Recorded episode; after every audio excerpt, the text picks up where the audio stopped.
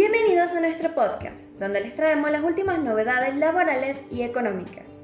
Iniciamos hoy con el anuncio del ministro de Economía, quien a través de un mensaje grabado nos presentó una serie de medidas que darán forma al panorama económico en los próximos días. Veamos los puntos más destacados. No se renuevan los contratos laborales del Estado que tengan menos de un año de vigencia. Se decreta la suspensión de la pauta del Gobierno Nacional por un año. Los ministerios se reducirán a 9 y las secretarías pasarán de 106 a 54. Reducir al mínimo las transferencias discrecionales a las provincias. El Estado no va a licitar más obras públicas y se va a cancelar las que no hayan comenzado. Las obras de infraestructura serán realizadas por el sector privado. Se va a reducir los subsidios a la energía y el transporte. Mantener los planes de potenciar trabajo de acuerdo a lo establecido en el presupuesto 2023. Sincerar el tipo de cambio oficial. El dólar oficial pasará a 800 y estará acompañado de un aumento provisorio del impuesto país a las importaciones y a las retenciones de las exportaciones no agropecuarias reemplazar el sistema CIRA por el sistema estadístico de importaciones.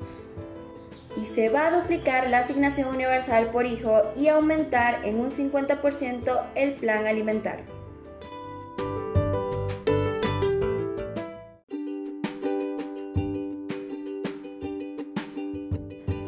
Continuando con otra novedad, la FIG ha anunciado una actualización en el servicio de libro de sueldo digital implementando un nuevo campo llamado Observaciones, a partir de diciembre de 2023.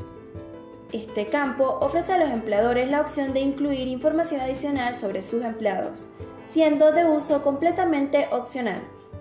Para la carga manual, el campo Observaciones se encuentra en la pantalla 2 de 3 al ingresar una liquidación con una longitud de hasta 80 caracteres.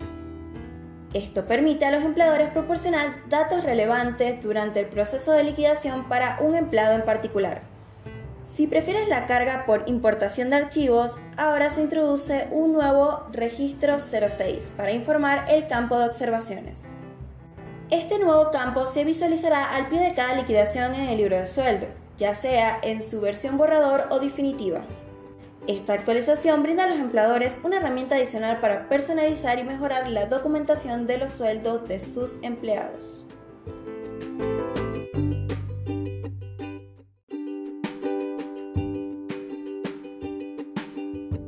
Terminamos nuestro podcast con una noticia que impacta en el ámbito financiero el Gobierno Nacional ha realizado modificaciones importantes, como se mencionaron anteriormente, en las alícuotas del impuesto país y en las percepciones de ganancias. A través del Decreto 29-2023 y la Resolución General AFIT 5463, publicada recientemente, se ajustan las tasas aplicables a las importaciones de bienes. Es esencial destacar que este incremento no afectará a la importación de bienes esenciales, como los de la canasta básica alimentaria, combustible, lubricantes y aditivos, así como otros relacionados con la generación de energía. En simultáneo, mediante la Resolución General AFIL 5464, el Fisco Nacional reduce el monto de las percepciones del impuesto a las ganancias y sobre los bienes personales en operaciones realizadas en moneda extranjera. Estas nuevas alícuotas entrarán en vigencia a partir del 13 de diciembre del 2023, aplicándose a las operaciones de compra de billetes indivisas en moneda extranjera realizadas a partir de esa fecha inclusive. Un punto destacado es el incremento al 17,5% en la alícuota del impuesto país sobre operaciones de adquisición en el exterior de servicios de fletes y otros servicios de transporte relacionados con importación o exportación de bienes. Con esto finalizamos nuestro episodio de hoy. Nos vemos mañana en un nuevo episodio y que tengan un excelente día.